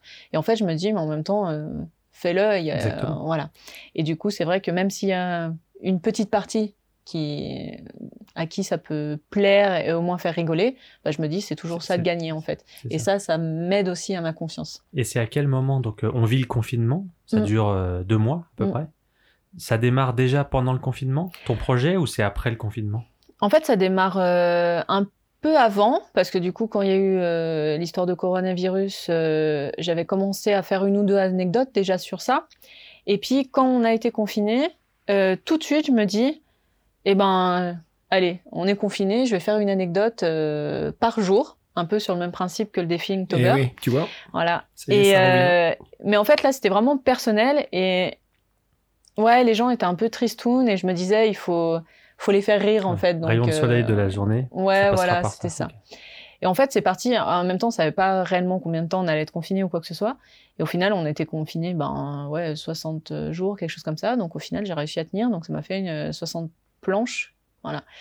Et en fait quand ça a été terminé quand on a été déconfiné bah j'ai dit ben c'est fini. Il y a plus de... Enfin, le jeu, c'était, c'était ça, quoi. C'était pendant le confinement. Et en fait, j'ai eu, au final, énormément de retours de gens qui m'ont dit, mais... Les gens t'ont dit ça commence. Hein? C'était ça? Toi, tu pensais que c'était fini et les gens autour de Mais toi disaient projet non, a en fait. commencé en fait. Bah, non, ça mais en fait, ils étaient surtout... et J'ai eu beaucoup de retours en me disant, euh, tu m'as fait du bien pendant le confinement. J'attendais ta planche tous les jours pour rigoler. et en fait, c'est tous ces messages-là qui m'ont dit, euh, c'est, c'est trop génial, en fait. Les gens... euh, il y a des gens qui t'attendent et surtout euh, encore dans le côté ben si je pouvais leur remonter le moral alors Bien que euh, voilà ça leur faisait enfin surtout qu'il y en a qui sont enfin ils sont peut-être pas drôles mais bon. Euh, voilà si ça pouvait leur remonter le moral et puis elle, ils l'attendaient par jour je me suis dit bon bah hein, autant autant continuer. Et puis après j'en ai plein qui à la base c'était juste censé être internet. Et en fait j'en ai plein aussi qui m'ont dit mais putain mais pourquoi tu fais pas un bouquin? T'as assez de planches pour faire un bouquin et tout ça. Et en fait ouais bah voilà ça a cogité et je me suis dit ben bah allez en fait c'est vrai que j'ai assez de planches pour euh, pour ça. en faire un Et livre du quoi. moment où tu décides d'en faire un livre, euh, t'avais déjà publié avant? T'avais déjà édité avant? Non j'ai jamais? édité Donc là, tu te mets en place, c'est un projet qui se met en place, dans- Ouais. d'entreprise presque. Et comment tu fais pour le, pour le, le préparer? Tu fais de la, de la souscription avant? Tu, tu, Quelles sont les solutions en fait qui t'aident à, à réaliser ton projet?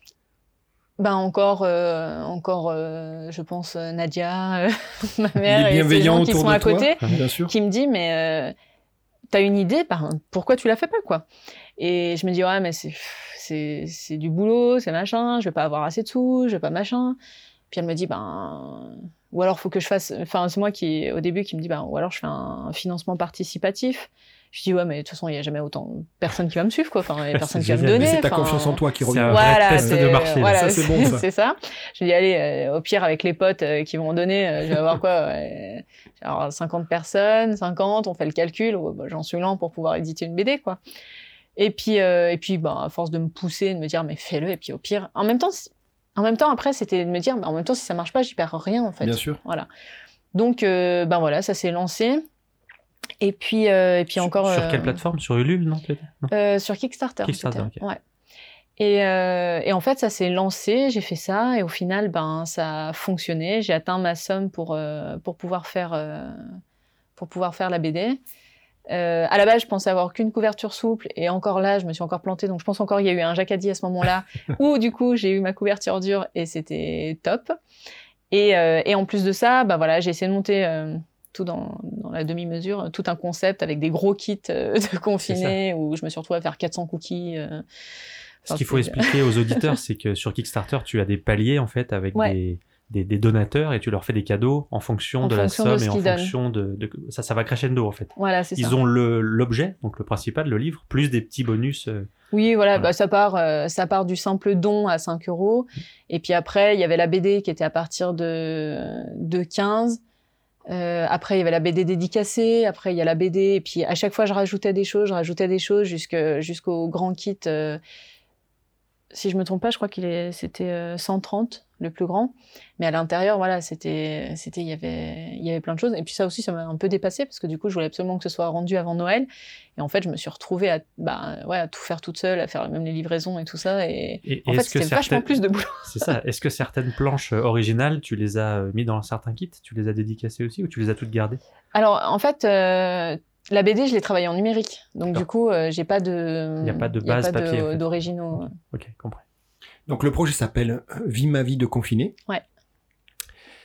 C'est incroyable pour toi. Tu te rends compte ce Jacadi Toi, hein, on refait le parcours, je te vois sourire quand tu me regardes, mais là, tu étais entrepreneuse avec, comme le dit Cyril, des aspects qui étaient pas vraiment de ton cœur de métier, sur lequel tu as dû avoir peur et je vais pas y arriver. On parle de, de, de, de financement participatif. Tout ça voit le jour. Et puis finalement, euh, bah, il y avait tout, tu avais toutes les planches, comme tu disais. Mm. Et, et, et, et, tout à l'heure, tu as menti. Je suis désolé, euh, moi ça m'embête. Parce que Cyril t'a demandé si tu avais déjà fait ça, tu as dit non. Et c'est pas vrai. Parce que moi, j'ai un complice qui m'a dit, et tu nous l'as expliqué, que tu fais toujours plus facilement les choses pour les autres que pour toi. Ben en fait, un an auparavant, tu as fait exactement la même chose. Sauf que c'était pas pour toi. Tu t'en rappelles? Philippe André? Ah, oui, le projet. Ah, euh, mais, voilà, mais, là, on est, mesdames, messieurs, on est dans un problème, il va falloir le régler. Un an auparavant, oui, vrai, tu te retrouves, toi, dans l'autre position, c'est-à-dire que c'est Philippe André qui est en train de travailler sur un projet, c'est un court métrage sur Charles Trenet. Oui.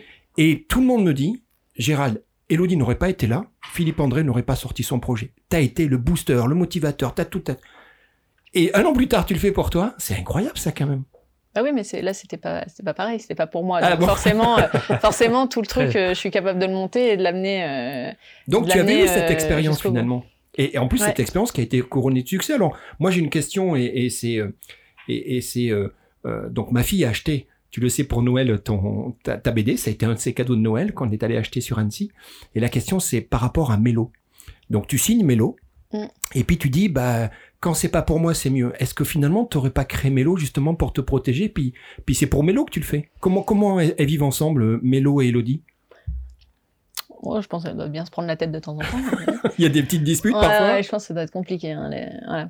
euh, Mélo, Mélo, elle est arrivée. Euh...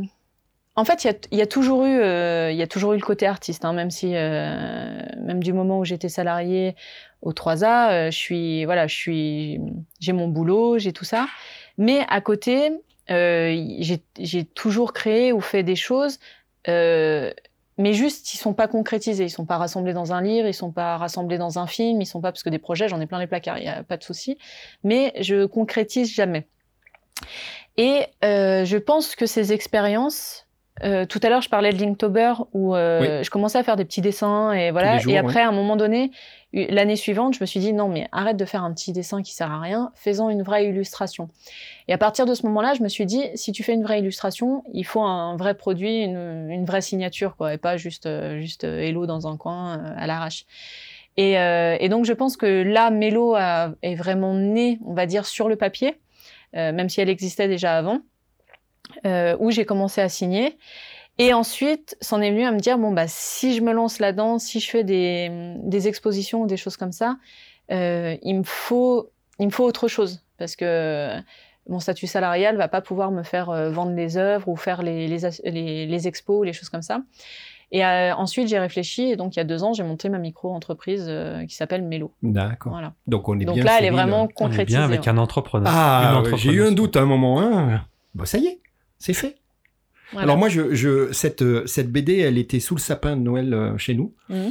Et euh, avec, euh, avec, avec la famille, je- pour moi, le premier extrait, voilà, je vois un canapé qui est quand même assez présent. Hein, bah, Ah oui. bah, confiné, c'était canapé. hein. Un chat, Ouais, même deux. même deux, qui parfois joue un rôle inattendu.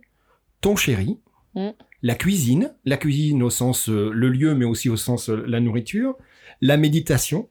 Euh, ça me fait rire parce que le jour 27, tu te liquéfies carrément euh, à force de méditer, et le jour 32, ben, ça se passe pas bien parce qu'il y a le chat qui, lui, est, est- je trouve extraordinaire, extraordinaire, malgré qu'on soit plus dans cette relation de, de, de, de confinement, de se ressourcer dans, dans tes jours, puisque je- j'explique aux, aux auditeurs une page un jour, hein, c'est comme ça que tu l'as construit. ça, ouais. Et c'est incroyable ça. Bah, en fait, même si on n'est pas dans le confinement, au final, ça reste des situations complètement banales de la vie quotidienne, en fait. Donc, euh, qu'on soit confiné ou pas confiné, le canapé, on l'a tous. Euh, la cuisine, on l'a tous. Euh, un chat, je pense qu'une bonne partie en a. Un chéri, une bonne partie en a aussi. Et en fait, c'est, il y a rien d'extraordinaire dans les anecdotes que je dis. C'est juste une vie complètement banale. Et je pense que tout le monde peut s'y retrouver. Voilà, c'est tout le monde a pu, euh, je pense, vivre au moins une situation. Euh, bon, bah, si on fait de la méditation, je pense qu'on on se retrouve avec le chat forcément qui vient, qui vient nous embêter. Euh, je pense qu'on a tous fait des cookies, on a tous essayé de faire des cookies pendant, pendant le confinement. Enfin, je pense que c'est des situations qui sont en fait, mais ultra banales, quoi. Et confinement ou pas confinement, on s'y retrouve tous. Et c'est ce qui fait un peu le succès. Alors, je vais te dire que moi, il y a une journée que, que j'apprécie plus que les autres. C'est le jour 36. Parce que le jour 36, il y a un problème, tu n'arrives pas à dormir. Ouais. Et tu commences à te poser certaines questions étonnantes. Je pense que c'est c'est pas que le jour 36 d'ailleurs, mais Euh, tu poses des questions. Moi, j'en ai relevé trois qui m'interpellent. La première, tu te dis, comment s'appelait le capitaine Crochet avant d'avoir perdu sa main? Une super question, ça. La deuxième, est-ce que les papillons ont des humains dans le ventre lorsqu'ils sont amoureux? Je trouve ça trop mignon. Et la troisième, pourquoi on ne peut pas prononcer la lettre P sans que nos deux lèvres se touchent Et là, tu rajoutes un truc monstrueux. Entre parenthèses, tu viens essayer Et moi, quand je, quand je le lis, je l'essaye, bien bah évidemment. oui. C'est énorme. Mais d'ailleurs, il n'y a pas que la lettre P, hein. il y a la lettre M et la lettre B aussi. Donc, B. T'en as d'autres derrière alors à, à- à pouvoir nous faire jouer à chaque fois. C'est cette page-là, c'est un condensé incroyable de réflexion. Alors bien évidemment, je pense que ça fait partie de ton univers, mais il y a des choses. J'en ai cité trois, mais il faut aller la lire. Il y a des choses incroyables. C'est des, des bonnes Bah, réflexions. Après, il y a, y a, hum, certaines réflexions, elles, elles sont pas de moi, elles existent au- aussi euh, déjà. hein. Le, Celle du Détroit notamment. Ouais, le, le détroit le Gibraltar. Euh, Enfin, si, si, euh, si Gibraltar est un détroit, euh, qui sont les deux autres Ah, ça, Enfin, ça, c'est pas de moi en fait, mais c'est des choses que j'entends et puis que, que Mais il y a un peu j'aime. du déproche en fait dedans. Oui, avec ce côté C'est- calé, avec euh, ouais ouais, c'est chouette ouais. c'est- Voilà, c'est en fait c'est vraiment des choses, euh, c'est vraiment des choses qui ont existé que j'ai entendu à quelque part, que j'ai lu ou voilà, qui, et puis qui m'ont marqué. Mais euh, et puis après c'est des des fois c'est des jeux de mots. euh, c'est par exemple là, je sais pas si ici on est aux 13 hommes, euh, que vous êtes deux, où sont les 11 autres. Bien. On l'a celle-là, celle-là est spécifique. Donc au 13 hommes, euh, puisque vous êtes deux, qui sont les 11 autres? Ouais, voilà. Enfin, c'est après c'est des c'est jeux D'accord. bidons, Mais tu l'as quoi. naturellement, ça te vient naturellement, et toi tu l'illustres. C'est ça qui est bien. La connerie, vous voulez dire Non, c'est pas ce que j'ai dit. J'ai parlé d'humour. Euh, ouais, ouais, des fois ça va être un mot, ça va être une situation, ça va être. euh, Puis des fois c'est rien, des fois c'est juste je me dis tiens, euh, qu'est-ce qui s'est passé? Rien, bah je vais dessiner rien, c'est bien. C'est quoi rien? C'est voilà. ben non, mais enfin dans la BD, euh, je, je me souviens que j'ai quand même réussi à faire une planche euh, sur le fait que je m'arrache juste euh, la peau de la lèvre, quoi. Enfin, je veux dire, c'est tellement rien. Quoi. mais euh, mais je sais pas, c'est voilà, il y a des. Donc je, je le rappelle, la BD s'appelle. Vie ma vie de confiné. Mm. Elle est encore disponible? On peut la trouver à BD Fugue, ouais. Ou en passant directement par moi, vu que c'est un autofinancement. Tu elle les est pas- vends euh, sur internet, non? On peut... Ou on, te, Euh, on te contacte sur. On euh, me sur contacte, elles sont sur sur, mon Facebook site internet ou euh, voilà, BD Fugue. Ton site internet, tu peux nous le redire? Euh, Mélo-art.com. Mélo-art.com. Ouais. Tu es une entrepreneuse. Mm. Tu, euh, tu le vis bien. Je te vois souriante. Tu, tu as réussi, et c'est ce que disait Cyril, c'est pas évident à, à garder euh, euh, l'ingéniosité et la candeur et la liberté de ton art, tout en, ben, finalement, c'est ce que tu disais, Cyril, en mettant euh, ben, comme, un environnement euh, contextuel commercial avec. c'est dur, ça, quand même, aujourd'hui. Le, le, moi, je te trouve très positive, très pragmatique et surtout très persuasive. Donc, pour moi, tu es une sacrée jacadiste. Merci. Elodie, on arrive à un moment important de notre... Je te vois sourire. Ne t'inquiète pas. On arrive à un moment important de notre interview. On a l'habitude de, de, de, laisser le micro libre à, notre invité. Et puis c'est ce qu'on voulait faire. Aujourd'hui, euh, on appelle ça le coup de gueule. Euh, il y a certainement des choses qui t'énervent ou que tu hérites ou tu as envie de t'exprimer. ben écoute, maintenant, nous on dit plus rien, on t'écoute. Qu'est-ce qui t'énerve? Quel est ton coup de gueule? Qu'est-ce qui m'énerve? Il, y a beaucoup de choses qui m'énervent. Euh, ce qui m'énerve le plus en ce moment, c'est la manière dont on présente euh, certaines choses. Comme par exemple, euh, en fait, tout se rejoint, mais par exemple, sur, sur le féminisme, les, les, nouvelles féministes en fait, d'aujourd'hui, moi, je pense que je suis féministe, je me bats pour certaines valeurs et certaines choses. Mais par contre, je trouve que maintenant, soit ça va loin, soit c'est mal formulé et je trouve qu'on en fait pire. Par exemple, euh, euh, en cinéma ou en BD, on va euh, se plaindre que la femme n'est de la parité ou des choses comme ça, que il n'y a pas assez de femmes qui ont gagné des prix comparé à un homme ou quelque chose comme ça.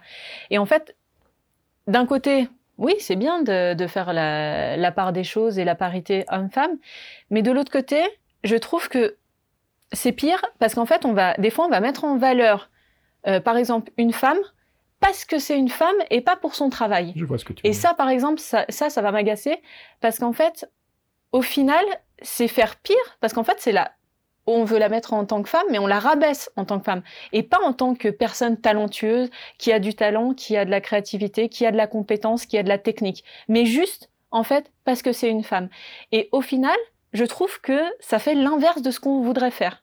Voilà, donc ça, par exemple, c'est un sujet qui pourrait m'énerver. Et c'est quelque chose que tu sens aujourd'hui, en particulier dans ton univers, dans ton monde à toi de dessinateur, ou, finalement on, le retrouve dans plein de milieux En ce moment, j'ai peur euh, de ce que. Ouais, non, non, c'est, je, dans mon dessin, je vais pas exprimer euh, les, euh, le monde actuel, la politique ou les choses comme ça. Je, c'est des sujets qui sont sensibles, c'est des sujets où ça peut vite partir et voilà. Et je, il y a quelque chose que je déteste, c'est le conflit. Je déteste le tout ce qui va être euh, conflictuel, c'est quelque chose que je, je, je, n'aime pas du tout. Donc en fait, tous ces sujets-là, je vais les éviter. Euh, enfin, surtout dans voilà dans, dans, mon art ou quoi que ce soit, je vais pas faire de, de trucs là-dessus. Mais par contre, ça voilà, ça va être plus dans des dans des discussions avec quelqu'un ou quoi que ce soit, ou quand je vais regarder quelque chose à la télé ou dans les mouvements. Actuels en fait voilà c'est des choses qui vont qui vont plutôt m'agacer c'est contre-productif le résultat est l'inverse. Bah ouais, et je trouve, enfin voilà, moi, moi en tant que, que, dessinatrice, créatrice ou technicienne, effectivement, il y a 20 ans en arrière, comme je disais, c'était, oui, ouais, c'était plus des métiers d'hommes, mais en fait, au jour d'aujourd'hui, c'est plus le cas. Il y a énormément de femmes qui font ces métiers-là. Il y a énormément de femmes réalisatrices, il y a énormément de femmes dessinatrices, il y a énormément de femmes euh, auteurs de BD. Euh, rien que là, je pense qu'on va me reprendre en disant non, autrice de BD. Euh, donc, pour moi, c'est des, débats ou des, conflits qui, des fois, n'ont pas forcément euh, lieu d'être, parce que je trouve qu'en fait, c'est la dévaloriser. Quand il y, a eu, ça au Festival de la BD, il y, a ça un peu partout, où en fait, voilà, on va faire un focus sur les femmes, ce qui est très bien, mais pourquoi, à l'inverse, on va pas faire un focus sur les hommes? Et du coup, là, on, a un déséquilibre. Et pour moi, la parité, au final, elle y est pas. Moi, si on fait la, une parité, c'est égalité entre hommes-femmes. C'est-à-dire que oui, on va parler, il y a un cinéma de femmes, il y a un dessin de femmes. Oui, mais alors dans ce cas, en parallèle, qu'est-ce qu'un dessin d'homme? Qu'est-ce qu'un cinéma d'homme? Et dans ce cas, si on fait des focus sur les femmes, faisons des focus sur les hommes. Et pas... Euh, euh pas vouloir mettre en avant tout le temps la femme et au final. Par revendication par rapport à l'homme, en fait, c'était un petit peu ça. Ouais. Oui, mais le problème, c'est qu'à faire ça, j'ai l'impression que Euh, ça fait un clivage et un débat. J'ai l'impression qu'on on, on ne prend plus le talent Mm. euh, de, de, bah, de cette créatrice, De de, cette euh, Mm. autrice, ou voilà. Oui, on est juste Et sur en la fait, on parité. est juste Il sur le fait un nom. que c'est une Voilà, à femme. Mm. Et en fait, il faut le nom. Et en fait, ça, oui, effectivement, ça m'agace parce qu'en fait, j'ai l'impression qu'on voilà, qu'on ne juge pas vis-à-vis du talent, mais qu'on juge vis-à-vis s'appelle du de la sexe. discrimination positive, tout à fait, je comprends. la- Voilà. Et en fait, bah ouais, ça, ça m'agace parce que j'ai, en fait, ouais. Et moi, je me dis, putain, mais si on m'invite, j'ai pas envie qu'on m'invite parce que je suis une femme pour qu'on puisse faire la parité homme-femme. Non, j'ai envie qu'on m'invite parce, parce, que j'ai du talent. Mm. parce que ce que je fais, c'est intéressant et parce qu'on va en parler et parce qu'on va être constructif. Pas parce que je suis une femme. Et du coup, je trouve que, je trouve que ça, euh, ça rabaisse. Enfin, je sais pas si je m'exprime bien. C'est contre-productif comme. euh, en fait, c'est le serpent qui se ment un peu la queue, j'ai deux bonnes nouvelles. La première bonne nouvelle, c'est important, c'est que si tu es là, c'est pour ton talent. Ah. Et c'est pour ta vie. Bah, merci. Et la deuxième bonne nouvelle, c'est que c'était vraiment un coup de gueule parce que tu t'es pas levé, mais pas loin, et que je sentais que. Alors, tu es de bonne famille, donc tu as employé le mot agacé, mais on est bien d'accord. Donc, c'est deux bonnes nouvelles. C'était un bon coup de gueule, et nous, on est très contents de, de, de, de t'avoir parce que c'est ta vie, c'est ta personnalité qui nous intéresse. On arrive à un moment aussi important, c'est.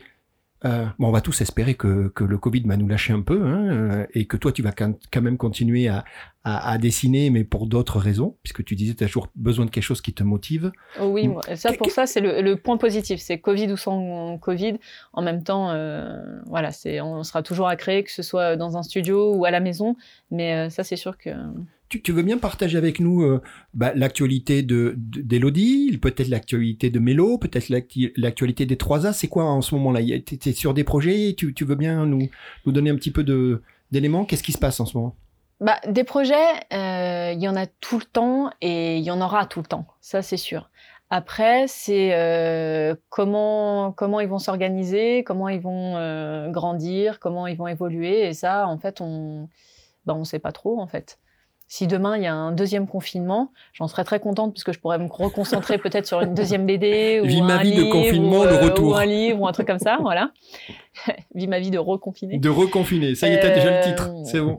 Non, mais voilà, je veux dire, euh, si, si on est confiné, ben, moi, ça ne va pas me déranger d'être à la maison parce que bah, je vais me dire, bah, je vais utiliser ce temps euh, qu'on me donne au final pour faire autre chose.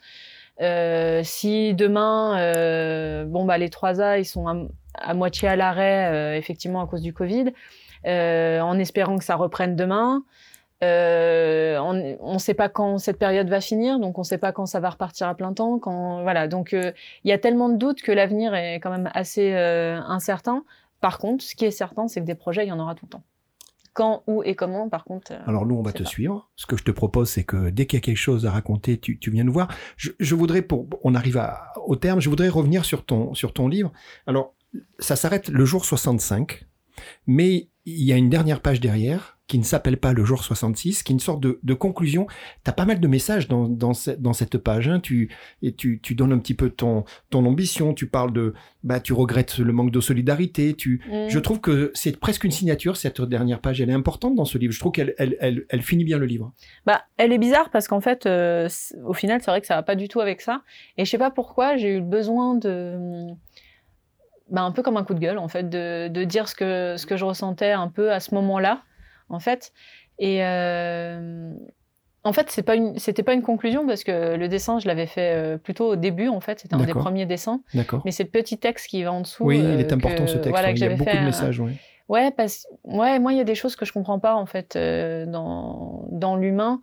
Euh, quand on a été confiné, j'ai eu l'impression que que oui, c'est les, les gens se réveillaient, qu'il y avait d'un coup un, un élan de solidarité en fait, qu'on on s'aidait, on trouvait d'autres solutions, on faisait plein de choses.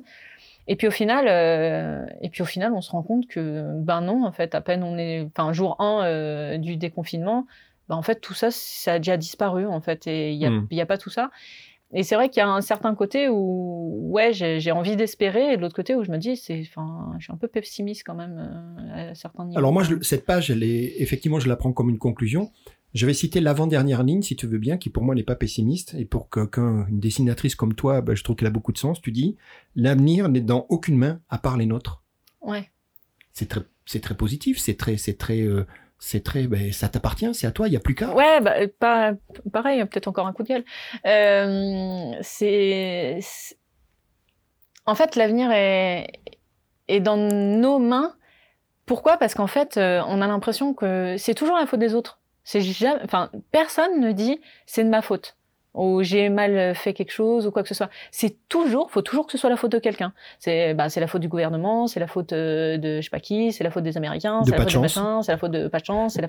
mais il faut, c'est, c'est jamais, c'est, c'est toujours la faute des autres. Il y a jamais personne qui va dire, bah non, mais en fait, euh, c'est, j'ai fauté, j'ai fauté, j'ai mmh. merdé, j'ai, mmh. enfin voilà. Et à un moment donné, bah, si, si on en est aujourd'hui, euh, le monde actuel, il est juste comme on l'a tous construit en fait. C'est pas c'est pas une personne qui a décidé et puis tous les autres qui ont suivi. Si on, on l'a tous fait ensemble. Donc au final, euh, toutes les, les questions d'écologie, de, enfin voilà, tout ça, tout ce qui est d'actualité, bah en fait, ouais, c'est de la faute à personne. C'est à un moment donné, c'est chacun doit prendre sa responsabilité si on veut le changer au final. Donc c'est bien dans nos propres mains. Elodie, on arrive au, terme de notre discussion. On vient de passer un moment incroyable. On a refait le monde. on a discuté de plein de choses. On a découvert que même quand on n'a pas confiance en soi, il se passe des choses incroyables. Et puis, euh, et puis nous, c'est le moment où, avec Cyril, on, aimerait revenir sur la, genèse de notre projet à nous, qui s'appelle Jacadi, tu sais, sur lequel on a une définition que je vais te rappeler. Donc, euh, nous, on estime que le, le jacadisme, le jacadi, c'est d'abord positif. Et que, et que tu viens de nous démontrer que dans ta vie, ben, il s'est passé plein d'événements, ces petites pierres blanches qui ont fait ton parcours, mais que ça a toujours été positif, et, un an parfois est très positif. Le deuxième, c'est pragmatique.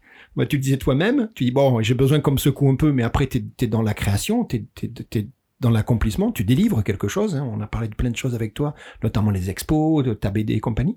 Et puis le dernier, c'est persuasif. Alors euh, j'allais dire, euh, je suis désolé, mais d'abord c'est se persuader soi-même, ou visiblement parfois tu as quelques soucis, mais heureusement tu as des gens bienveillants autour de toi qui te, qui te poussent pour ça, et puis persuader les autres. Tu as euh, un projet qui, qui vient de avec succès que tu as délivré et qui tu as dû devoir persuader des gens et les gens t'ont suivi dans ton projet. Ça c'est notre définition. Par contre, ce que je te propose, c'est de, te, de, te demander à toi, quelle serait toi ta définition du jacadisme de Jacadi? Eh ben, la définition, ce serait, euh, alors c'est c'est une phrase euh, un peu peut-être mal tournée ou j'en sais rien, mais que j'aimais bien et que que je donnais à certains étudiants aussi.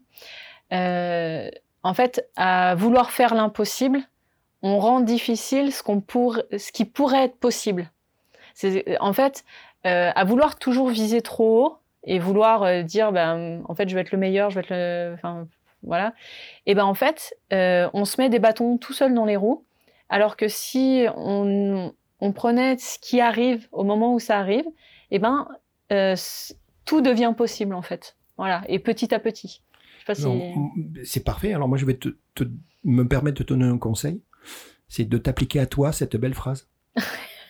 ouais, encore une fois, c'est beaucoup plus compliqué de, euh, de faire à soi.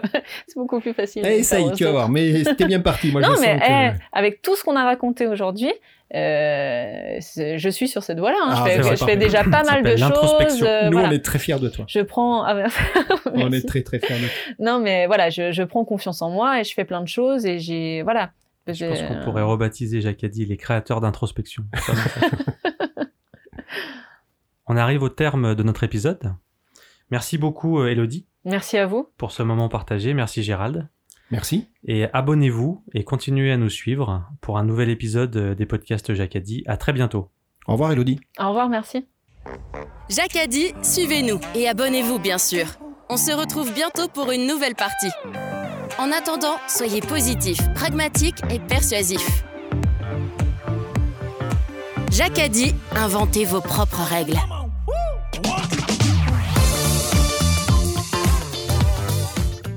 Encore un grand merci à notre partenaire, l'établissement Les 13 Hommes à Annecy, un hôtel dans un cadre incroyable entre lac et montagne, et qui vous accueille dans le respect des protocoles sanitaires.